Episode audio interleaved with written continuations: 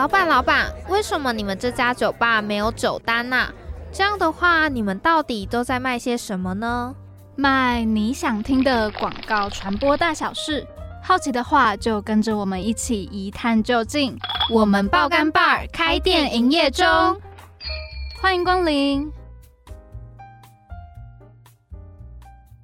Hello，大家欢迎来到我们爆肝 bar，我是 Patty，我是 Joyce。那在今天的节目开始之前呢，我们想要先来跟大家聊聊，嗯，大家有没有享受一个人生活，或者是一个人吃饭呢？对我觉得上大学之后特别有感，关于一个人这件事情，怎么说呢？嗯，应该说，我觉得上大学之后要习惯一个人上下学。哦，对耶，哎，其实那时候大一的时候，我真的还蛮不习惯的，因为。高中是大家你跟同学的课表都一样，所以你们团体一起生活，那个是很正常不过的事情。也不是说正常不过啦，应该是说你会很习惯团体生活，然后大家做什么事情都一起，连上厕所都要一起。真的啊，因为我之前读女校，然后真的是大家上厕所都要揪哎。对啊，哎，现在想想还蛮怪的。你哎。你要不要一起去上厕所？大家都会这样问。哎，对对对对对，哎，可是也不能说怪，我们现在也会啊。有时候要去上厕所，哎，你要不要装水进去啊？就是女人之间、女生之间独特的友谊。我们变女人了。好，哎，可是男生也会，好不好？不是只有我们。有时候去厕所的时候，我也会遇到一群男生要一起去上厕所，然后大家就会很吵，因为一坨男生在那边。对对对。哎，我们离题了，离题了。刚刚说他一个人，大学真的很不习惯一个人的生活。刚上大学的时候，对，因为上大学之后，每个人的课表都不一样，然后每个人的事情也都不一样。对，而且有些人还会翘课，但你没有翘课，所以大家 就是原来是这个原因。对对。所以我记得我大一刚开始的时候，就会觉得一个人回家好像我没有朋友的感觉。真假就很孤独啊！可能旁边的人会觉得说：“哎，你怎么一个人走路这样子，没有朋友？”可是那是你自己觉得吧？真的会有人跟你这样讲吗？肯定没有啊！因为我是我自己是当时是有种是真的空虚感，嗯，是哦，只有我一个人哎的那种感觉。有我特别印象深刻的是。因为我们大一那个时候，你还记得我们系蛮早就下课了嘛？可能七八节的时候就已经没课了。然后那时候认识的人也不多，所以我就只能回我宿舍。然后因为我室友还没回家，然后我就一个人待在宿舍，觉得天哪，我一个人也太孤独了吧。然后想说，哇，这是大学的生活吗？怎么跟我想象的落差有点大？对，因为我们太嗯，可能。怎么说呢？就是我们看剧的时候啊，或者看电影的时候，他们大学生活好像都多彩多姿。不然就是可能主角一个人走在路上，也会感觉哦很风光的样子。对。但其实实际上现实中的大学生活，可能跟我们所看到的那些印象不一样。那我们刚刚聊到说享受一个人这件事嘛，那不知道听众朋友们有没有听过一人餐桌？嗯，这个是惊喜制造他们做的一个沉浸式体验的活动。对对对，那也跟我们今天的来宾有关。那想到一人餐桌，它其实就是一个很白话，就是一个人吃东西。对他卖的就是一个人吃东西。那它是一家餐厅，那每一个去这家餐厅吃饭的人呢，他都要一个人吃饭。不管你是跟你的朋友一起去也好，还是跟家人去也好，你们呢都会分开吃。不会一起坐，分开坐在一起。哎，不会坐在一起。我在讲什么？不会坐在一起。对，但是虽然这个专案已经结束了，然后我们也没有机会去参与到这个专案，但是我们两个就在想说，如果我们一个人吃饭的时候会怎么样？其实我自己对我来说，如果这个活动就是 for 一个人的话，就是他真的是让你一个人规定你要一个人的话，我觉得我会蛮自在的。嗯，因为大家都一样，都是一个人，对，不像你平常出去吃饭的时候，可能旁边那一桌大家是一坨朋友，然后只有你一个人，就会是觉得说，哦，我好孤独哦，这样，所以我可能蛮自在的吧。然后我可能会真的会更认真去看我眼前的食物，因为有时候我们吃饭的时候不是会配剧吗？不然就是划手机、看书之类的。但是这个一人餐桌这个专案呢，它是不能使用手机的。然后我就会觉得说，这个时候如果有人把我的手机收起来，我就会更专注在我到底吃了什么东西。嗯，更专注在那一盘餐上面。对，然后可能会胡思乱想一些其他的东西出来。那 Patty 呢？我吗？我觉得他可能可以给我一个沉淀自己的机会嘛，去思考说。嗯，我今天一整天到底都发生了什么事情？嗯，对，或者是，嗯，可能可以更认识自己吧，透过一个晚餐的活动，这样，嗯，可能会有一些不同，因为我们现在也只是想象，可是如果真的有实际去参与的话，也许会有更多不同的意外的想法出现。对。对，那我们今天就跟大家小聊一下。接下来呢，我们进广告案例之后，就是我们的跟来宾聊聊的时间，就可以听到更多当时有关于这个专案发生的事情喽。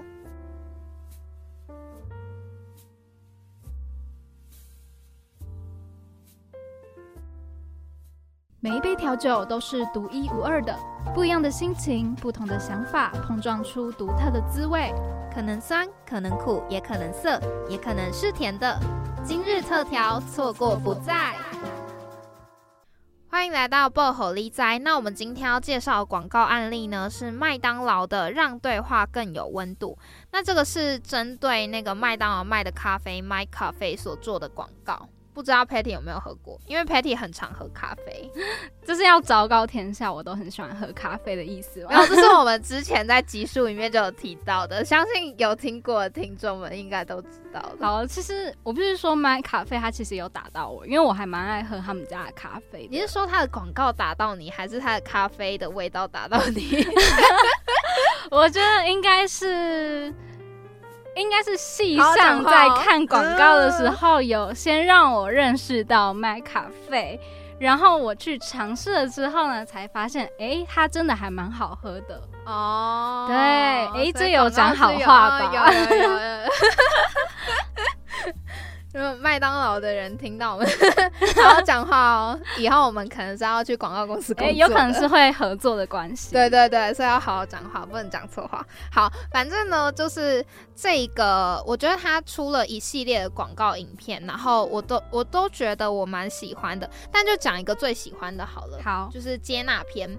那这一篇呢，是有关呃一个人要向他的父亲出轨的故事。那他在那个麦咖啡的上面杯子就写说：“我喜欢男生”，然后递出去。它其实就代表着麦咖啡，它是用来就是传递那些你不敢说出口的话，或者是你想要说出口。因为有时候用写的比用说的还要更更简单。对对对。而且更能去阐述出你想要真正讲的是什么。我觉得他某方面也有揭露出我们亚洲人的习惯吧，因为大家真的有的时候很难跟家人开口说一些事情。对，所以我觉得他有抓到写信的感觉。对对对，直接跟对方说。然后他递给他父亲之后，他父亲就是。有点像板着一个脸，然后就走人了。那其实那时候我我那时候看这支广告的时候，我就想说，父亲该不会不会回来吧？这支广告怎么结尾啊？那种感觉。结果没想到父亲他去买了一杯咖啡，对，他买买咖啡，这广告打的很重哦，买两杯买咖啡出来。然后他买了那一杯咖啡之后，但是他拿出他的笔，在他儿子递给他那一杯咖啡上面画了一个插入的符号，然后写上三个字“接受你”，所以合起来就是我接受你喜欢男生。然后那时候看到的时候，我就觉得哦，好感人哦，瞬间悬着的心都放下来了。对，是有一个好的结局的。对，不然还很担心爸爸是不是生气。对，而且我觉得爸爸好可爱哦，有幽默感，而且他竟然随身带着笔，不是在挑毛病，只是对。所以我觉得广告很重要，就是他有抓到人跟人之间的关系啦。大家不知道会不会觉得很熟悉？因为麦咖啡这种做法，其实跟麦香啊、乖乖也都很像。哦，对，因为乖乖上面也是可以写字的。对，可是麦香那种就比较偏青少年，然后乖乖感觉就是什么器材要乖乖的啊之类的。其实我们电台也有放乖乖，跟大家分享一下。对对对，我们电台那边现在有写字，你要不要念给大家听一下？看一下哦，奶油椰子口味的 B 间，因为我们录音间有 A、B、C 间，然后我们现在在的是 B 间。哇呀，这上面都生灰尘了，会不会早就已经过期了？我跟你讲，上次就是我们重新胎换掉乖乖，我们在吃过期乖乖，没有拉肚子。好，他说来宾乖乖，主持人乖乖，电脑不要宕机，这样。所以这些其实都是广告下的操作。对，真的，大家不要讨厌广告，因为大家在无形之中其实都已经有接触到广告它带给我们的影响了。对。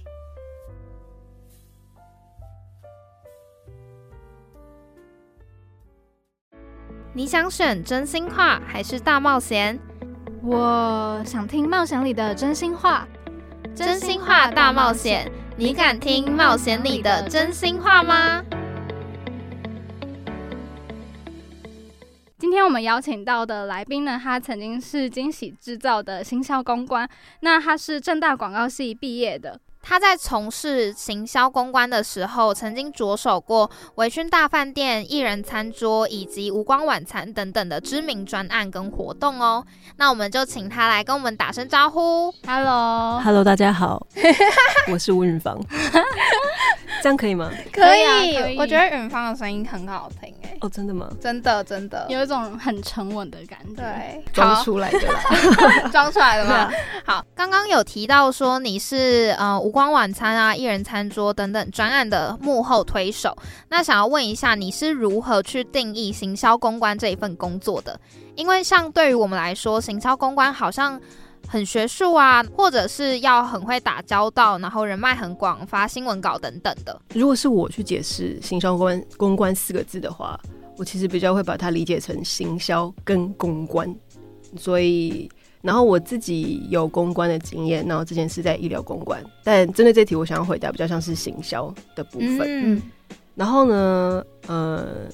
就是我觉得行销它虽然就是刚刚你有提到哦很学术啊会打交道啊人脉要广要发新闻稿等等，但是行销它最重要的重点其实就让是让大家知道一个产品一个概念或是一个人，就是它就是它最核心的东西。那无论你要用什么工具或是方式或是策略让大家去知道这个概念产品跟人都可以，只要它有效跟只要它有效其实都可以。那对我来说它就是行销的最根本的事情。那如果今天要讲公关的话，我觉得公关它比较是在处理一个产品、一个公司、一个组织，它跟外部利益关系人的关系。这东西我没有很熟，虽然我做过医疗公关，可是公关的水其实还蛮深，范围也很广，然后要细其实可以非常细，所以我没有办法很明确的回答。清楚这一题，但我的经验就是你要跟不同的利益关系人经营关系，所以当然也可以说哦，新闻稿是公关的一环，但是其实公关还包含危机处理。你如何在一个组织、一个公司发生危机的时候，思考你要怎么跟媒体对话，而媒体又会怎么转述给大众？然后，所以我会觉得公关很大层面是在处理讯息这件事情，而且是。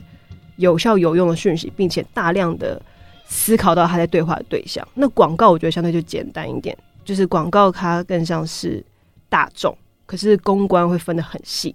比如说今天以医疗公关为例，我可能会经历到的利益关系人就有药厂，嗯，然后医生，然后病友会，然后跟媒体，然后还有政府，就是随便讲就是五个。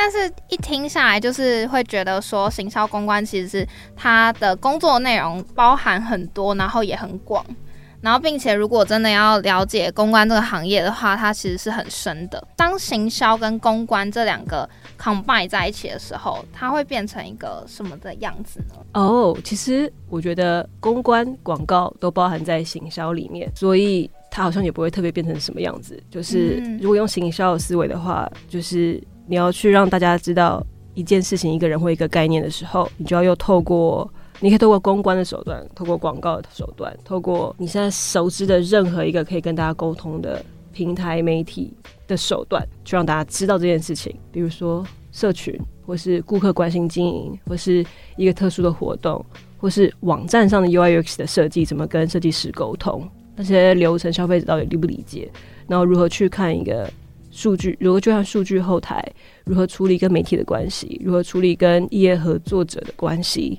等等等，包山包海，其实都隶属于行销。所以行销有点像是所有东西的总和。对，我觉得它就是一个统称，它就是一个这个领域的统称。嗯，然后里面其实很细。可不可以举例当时在惊喜制造里面当行销公关的一些工作内容包含了哪些呢？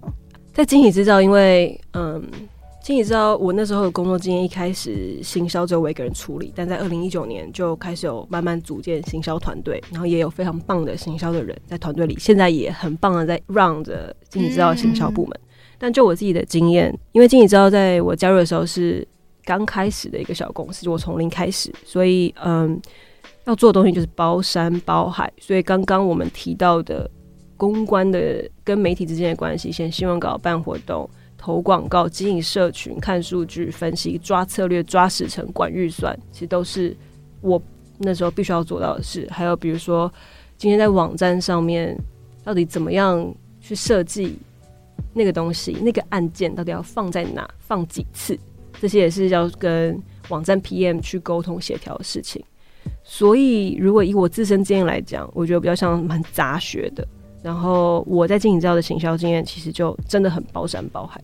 嗯，然后我觉得还有一个原因是因为哦，还有顾客顾客关心管理也是跟顾客之间的交流。对，因为惊喜制造在一开始是从零，所以它没有资源，所以呢。累积资源，有策略的累积资源是非常重要，而顾客就是其中非常重要的一环。你要就是真的是好好善待每一个愿意在你一开始推出作品的时候就来的消费者。然后像这个就是一个延续六到六年、七年的一个很长线的策略。好像讲的有点混乱，那就是这样包山包海。那像你刚刚有提到说，就是这些工作都是从零开始的嘛？那像是艺人餐桌啊这种专案也是。以前台湾并没有这一类型的，算是展出方式嘛？那那时候是用什么方式才能，嗯，让大众去了解说，这其实是一个大家很值得来参加的活动？嗯，艺人餐桌其实都是一个叫好不叫座的作品，就是因为艺人餐桌让惊喜制造那个时候在比如说特定的圈子里面有了知名度，然后也有得到一些设计相关的奖项。但是它在营收表现上并不理想，是它一定它也有好的时候，可它也有不好的时候。它不好的时候是我们相对更不可控的，原因是一人餐桌就是在鼓吹大家要一个人吃饭，而且是一个人花多少啊？九百多吗？对，好像有价钱还蛮高的，对，快一千。嗯，一个人要花这样的价钱，然后跟自己吃一顿两个小时的饭，然后中间当然有很多不同的不同道菜，可这件事情。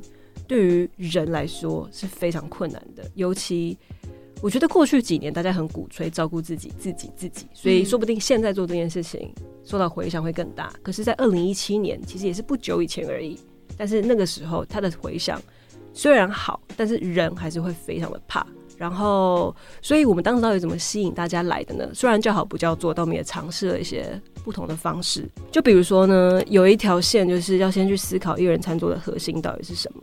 唯有了解这个产品的核心，才知道要怎么样去向消费者沟通，并建立起他们向他们正建立正确的期待，避免他们来觉得你跟我讲、跟我体验的是两件事，烂地方就要避免。所以，首先要先去了解这个产品它真正所关注的价值是什么。所以就是关注自身，然后跟自己相处等等等。那在把这条线拉出来之后呢，就可以去思考说。那怎么样设计出有感的讯息、有感的画面、有感的平面，就是呃有感的文字、平面影像。然后呢，再者就是比如说，嗯，我们有用过一，就我们尝试过很多不同的方法，比如说，能不能将今天我跟自己独处三个小时，而且是有计划的三个小时，称之为一种日常中的旅行？我能否包进这个概念？这种概念有点文青，不是我的，不是我个人偏好的，但也是一个尝试。然后也有也有就是在鼓励大家，就是意识到身边杂讯很多，跟自己休息，跟自己相处，好好休息，而且是不用手机、不看剧的情，是不看剧、不用手机是非常重要的，因为唯有你在好没有外界杂讯的时候，你才可以真正的去听到自己内心的声音。嗯，然后这也是我们去沟通的方向。然后也有就是，嗯，生日要不要换一种方式庆祝？所以我们有走深的，然后有走中中浅的，有走浅的，然后我们也有走真的很浅的，比如说一个人吃饭很好享受它，或是换一种方式约会，然后就是两个一对情侣来，两个人分开坐，像这样我们也有尝试。那还有那种，嗯。你身边有没有朋友最近很需要一个人？你可以把这个当成礼物送给他。所以，我们那时候就尝试很多不同的方式，去试图在团体当道的那个当下走出一条一个人的路。但他最终还是叫好不叫座，蛮可惜的。嗯，那参加完的大众，他们有没有给你们什么反馈？就是很多反馈，这应该是我最爱最爱惊喜之道推出来所有作品里面我最爱的，就是 Top One，OK，One or Two 这类的。反馈是，大家真的在那顿跟自己吃饭的过程中，听见自己的声音，这个真的非常难言述。我想一下哦，我们表定的吃饭时间可能是九十分钟，但大家都会吃到两三个小时，我们也不会赶人，就很像进入那个心流状态，你出不来了。然后呢，有人就是我们刚开幕的时候，有人在餐厅拿了桌上的餐巾纸，写了一首诗。然后他就最后跟我们说，他已经六年没有写诗了。他从学校毕业之后就再也没有写诗了。但今天他突然间有那个冲动想要写诗。那当然也有比较不好的不好的例子，比如说一对情侣来吃，女生带男生来，然后呢，哎，大家终于有时间，然后各自冷静思考一下，然后男生吃完就跟女生提分手了。哇，所以就是为什么一个人的时间很重要？其实不一定要透过一人餐桌去达成。一人餐桌想要传达就是。你要试着安排出时间跟自己相处，因为非常你会听到自己真的心中非常多的声音。你很杂，你在那时候也会变得很静。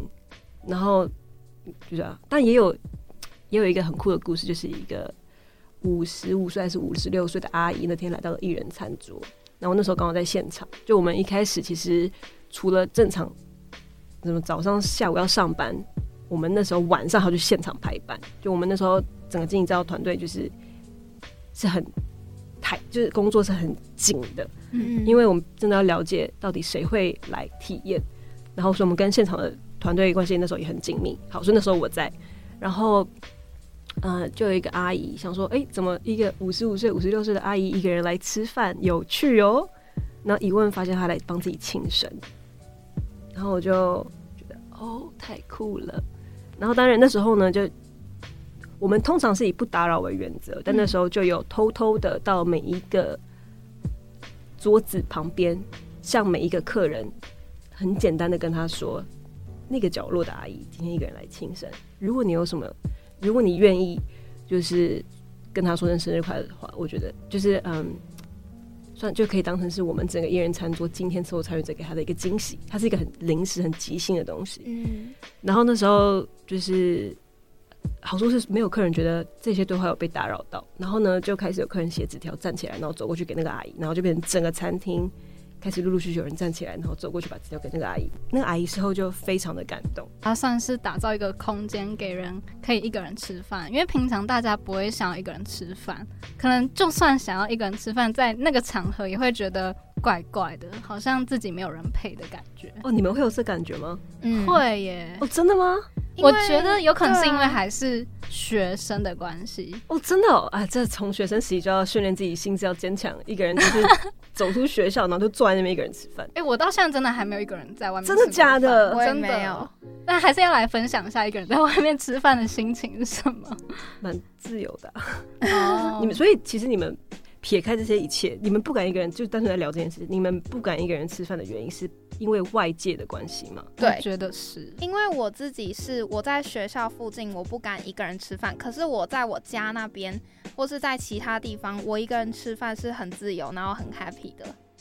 可是就是学校大学这个同才之间的那个算是压力吗？或是环境？你身旁，你去到学校附近一个餐厅，你一进去，你就会看到朋友三三两两的坐在一起，那你自己就会不敢一个人内用，你就会选择外带。对啊，所以是同才的影响。对，那个真的是环境的影响，因为在其他地方，我一个人去旅游，我一个人去逛街，我都可以自得其乐。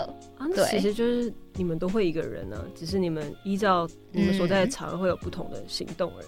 哦，没错，是吧？也没有说不会一个人。对，像 Patty 也会自己一个人去跑步啊。跑步教人太累了，你要互等是不是？对，反正我觉得那个真的是一个环境的那个使然。可是我也很好奇，说参加完艺人餐桌这个专案之后，他们在各个环境会不会也尝试着自己一个人吃饭呢？但是没有做后续追踪。对啊，但我觉得应该那些真的有被这个体验打动的人，我相信一定有对他们造成的影响。因为我们我们自己可以看见的影响就已经很大，就是嗯，对，就到哎，我们 break up 好不好？这样，或是很感动。哎哎，我突然想到一个很有趣的东西，一人餐桌，我们那时候都会觉得说，是不是只有年轻人才可以接受这种概念，或是年轻人可以玩的比较起劲？但是我自己的感受是完全相反的，是我们爸妈那一代，或是在五十几岁的人，他们其实更爱。哇哦！因为他们其实没有什么包袱，他们更可以去享受这一切。反而越年轻的人会越容易有包袱，他们还没有脱离群体生活的概念。像我也是越长，然后越觉得就是我就是独行侠这样。可是以前还是会被同才压力影响，那更何况五十几岁的人，嗯，他们一定就是更已经理解怎么跟自己独处。对，对。可是如果他们平常就可以一个人吃饭的话，那他们。怎么会想要就是花钱去参加这个一人餐桌呢？其实很少这个年纪的人来，然后像刚刚那个庆生阿姨，就是 就是一位，然后也有是那种一对嗯老夫老妻，老公那一天退休，他们经过一人餐桌觉得很有趣，因为一人餐桌是整面落地窗，所以所有人都看得到餐厅内部，就是二十四张单人桌，他们就觉得很有趣，所以他们就进去。老夫老妻在老公退休那一天分开吃饭，当做一个庆祝。哇！然后他们非常爱。哇！对。所以那个落地窗是里面的人可以看到外面的人吗？看不到，它就是透明到爆，就是透明到，就是一般的餐厅。对，呃，其实这你知道很。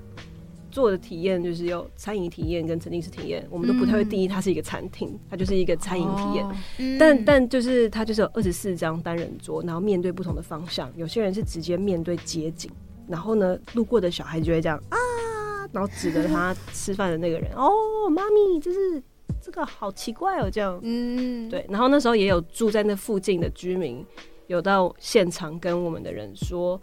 我非常喜欢这个地方，因为我每次经带小孩子经过，我们都会很期待今天会看到什么样的风景。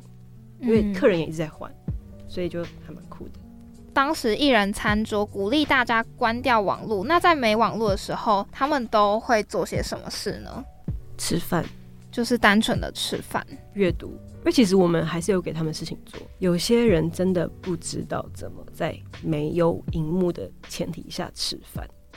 有遇过有人非常焦虑，嗯，所以其实我们那时候设计，像那时候负责设计这整个体验的人，他就在不同的环节就都会让你有事做，有事做，你要做不做你决定。像我就是不一定会照做，因为我本身就可以自己找事做。嗯，但有些人一定需要他需要引导才可以，不会在一个人并且没有荧幕的情况下感到害怕，对啊。所以会说，有些人就是很自由，有些人没有网络更自由，有些人没有网络就好像被关起来一样。的确，有的时候在一个团体里面，如果觉得自己很孤单，会下意识的想要去划手机。嗯，对。而且我发现最近大家对网络的依赖真的是越来越提升。像我前阵子我们全家人去吃饭，然后我们隔壁有一桌，他们是四个人全家一起出去吃饭，他们从头到尾全部都在划手机，他们没有讲过任何一句话，我觉得超夸张的。你们身边有很多那种情侣朋友是出去吃饭是划手机的？有，那到底在一起干嘛？我是真心的不懂。但我有朋友是我们一起出去吃饭，他会不自觉的去划手机，就是很久没见面的朋友一起出去吃饭，所以我们后来就有一个机制，是我们全部的人都把手机叠在一起，谁去动那个手机就是请吃饭这一顿。我觉得非常棒，对，我觉得非常棒因。为那个才是真正人跟人之间出来的那个意义啊，对，不能科技冷漠了。真的真的太重要了。好，那接下来呢，也想要问远方之前也有做微醺大饭店的一个专案，那它是一个沉浸式的体验。那这个微醺大饭店跟听众们解释一下，我不知道会不会有点像最近的华灯初上的感觉吗？就是那个形式。就是那个形式我还没有去看过华灯初上的沉浸式体验，因为我那就我那时候就是他在对国外，对我才刚回来，嗯我相信一定形式上就是一样的，对不是说一样，但就是就是那样，类似对类似，嗯，但内容一定是有差别的。对对对对，一定百分之百，对对对，那想要问说，微醺大饭店这个专案其实是很早很早之前就出来的。那在没有相关案例的情况下，是怎么去寻找说你们的 TA 受众，还有那个行销的模式呢？好，因为刚刚有讲到一个很大的重点，就是没有先前案例，嗯所以呢，在跟消费者沟通的时候，你没有可以比较的东西，所以变成会花很多时间去跟他说这是什么，而不是就是直接说这东西为什么吸引你，因为他当因为他不知道你在说什么。嗯。所以在这个前提之下呢，那时候有一些思考方法，比如说第一个就是我或是这个团队，因为嗯我在做行销嘛，所以我如何看待怎么贩售这件事情，我的观点是什么，我怎么看待这个专案非常非常重要，整个团队如何对待这个专案也非常重要，因为曾经是体验某层面，你可以把它理解成表演，你也可以用比较艰涩的词字，比如剧场，嗯一旦你把剧场讲出来，大家觉得怕。的就只有少数，我真的在跟真的是嗯，比如说二十五岁到三十五岁的这一群广义的大众而言，平常会去看剧场的人，我相信只占里面的百分之一点点。极少数，所以剧场就不会是我们要沟通的方向，然后也很明确的定位说，它今天就是一个娱乐性的商品，就是我们在不会定义它为剧场的前提之下，就会让我们有更多的空间去思考它到底可以给谁看，因为如果我们很直觉的觉得它就是一个剧场作品，那我们也可能很直觉的就只会卖给去看剧场的人，可是不能这样子思考。就是我们其实还有一个希望，那时候也是希望将表演带到更大众的市场嗯前面，带到更大众的人前面，所以我们绝对就是要试着找出，虽然它是表演艺术，但是它绝对有很大众的行销方法，而不是表演艺术好像都在那个圈圈里，嗯但是一般大众我们都不知道这些资讯，比较像是这样。所以呢第一个，在没有案例的情况之下，我们如何去定义跟思考这个作品的性质跟定位是非常重要的，因为它会决定我们怎么操作它。然后虽然没有相关曾经当时虽然没有相关的沉浸式体验案例，但是很聪明的是那时候一开始去谈的人，他没有把酒的元素包进来，而酒是大众非常好理解的东西。嗯嗯，所以又有发生推出围裙大饭店之后，喜欢喝酒的人来了，然后被吓到。我说我来看表演的、哦，不是说喝三杯酒吗？怎么？哇，我没有想到会是这样，因为他这个很完整的体验，而那个体验又在讲的是遗憾，所以他的心情就是我今天朋友约我来喝酒，结果我最后哭着回家，像这种就是还蛮多的。然后很有趣的是，因为有很好理解元素就是酒，所以我们也多了一些可以跟更大众的人沟通的方法，就是那个那个 bridge。嗯，然后也因为他们完全没有期待会看到这个东西，而这个他们呃最终他们看到的成果超乎他们的期待，所以也有很多的好评。嗯对，但是如果今天是低于他的期待，那就会是负评。这跟那个广告系的那个期望价值的那个模式很像。就是这些东西。对，所以广告系的东西真的有运用上，就是在你后来做这些专案上面吗？我全部都忘记了。那个到后来其实就真的只是你看到一个问题，然后你会思考怎么解决它，然后你在解决它的过程中，你会发现哦，其实原来以前学的那个是这个啊，是有意义啊但是的，对，但你根本没有去做，你我我是我不做，我就会完全忘记的人。嗯，所以假设我回头看理论的书，他就会有一种哦，原来这个是这个，这个是这个，就我在 mapping 我的经验跟所谓的理论定义之间的关系，对啊。但真正在做的时候，在思考的时候，不会说我要套用哪个理论，哦，真的不会，就只是单纯的想说要怎么解决这个问题，跟找出这个东西。对对对对。通常如果遇到有人就是在把理论的那个词讲出来的时候，通常就会有一种可不可以跟我讲就是比较实际的字的话，就是可不可以跟我落地一点？就理论 get 到，可是我们现在讲的是问题跟解法。嗯，对你可以说要套用这个理论，好，然后呢？嗯，它实际上会是什么样子？套了之后会有发生什么变化？实际上的策略会发生什么具体的改变？毕竟现实的状况还是跟理论还是需要些微的调整。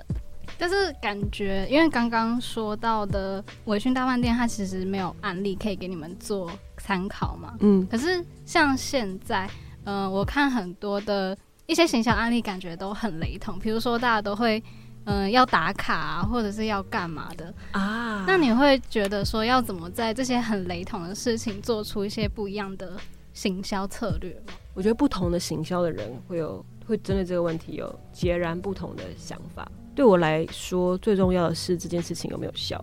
比如说，当我在思考一个行销策略的时候，我比较少思考的方向是我要做出一个觉史前无力、超级特别的 marketing strategy。我反而是在找符合预算，在有限预算之下能带来最大效益跟最有用的 strategy 是哪一个。然后，这是我我自己是更像后者。然后我觉得前者比较像是很有钱的大企业，他们有钱砸那种很屌的 campaign，然后那做出来真的真的会就是，嗯，太厉太强了这样。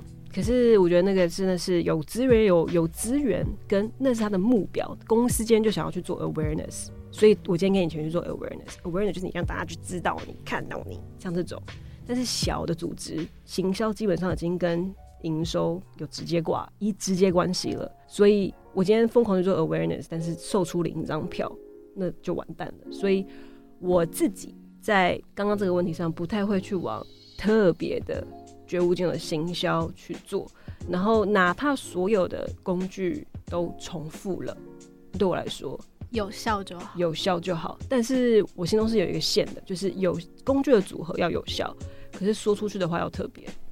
嗯，用不同的形式去包装这个对工具，我觉得有点醒我，因为我现在在，比如说参加比赛或者是什么的时候，都一直纠结说这到底是不是别人没有做过的。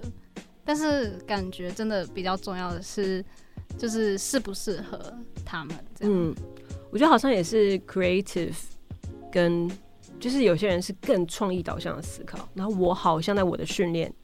之下，我自己经验之下，我更偏向是有效率的思考，但这两者完全没有冲突。其实要要想要做出很有创意或是很特别、没有人做过的东西，我觉得也超重要。我也会一直想，只是有时候想到了没有钱去做，那我还不如把时间就花在有效率的事情上。那如果今天是真的很想要做，就是很酷的东西，那就往有资源的地方走，或是往 agency 走，这样。就像 Patty 刚刚说的，我们想创意的时候会想说。这个东西，我们的想法虽然很酷，但是可能我们的受众他们没办法接受，或是他们就不习惯这个东西，对，所以就等于说它是一个没有效的。然后有些人就会说，这个就叫做创意已死，就是你的这个想法已经死掉了。可是如果今天要讲创意的话，我自己觉得创意很重要的点就是对于人的观察够不够，嗯，然后就是如果跟人没有共鸣，只是形式上的酷。那个哎，是创意吗？其实我不知道，我不知道创意的定义是什么。每个人都有他的定义，但我觉得跟人有所共鸣是很重要的。讲到人的心坎里也是很重要的。如果有达成这件事情，它其实就是一种创意的展现了。我觉得，然后跟你要想用什么方式去阐述你想到这个讯息，就是形式上的展现。但我觉得好像只要有达到，我觉得都都是不错，算是创意，对啊。好，那今天的节目呢，就到这边告一个段落了。下周呢，也要继续关注我们报关报，来听听我们跟允芳聊更多有关行销公关，还有他出国的一些事情。那我们的首播时间是每周五的晚上八点半到九点，拜拜。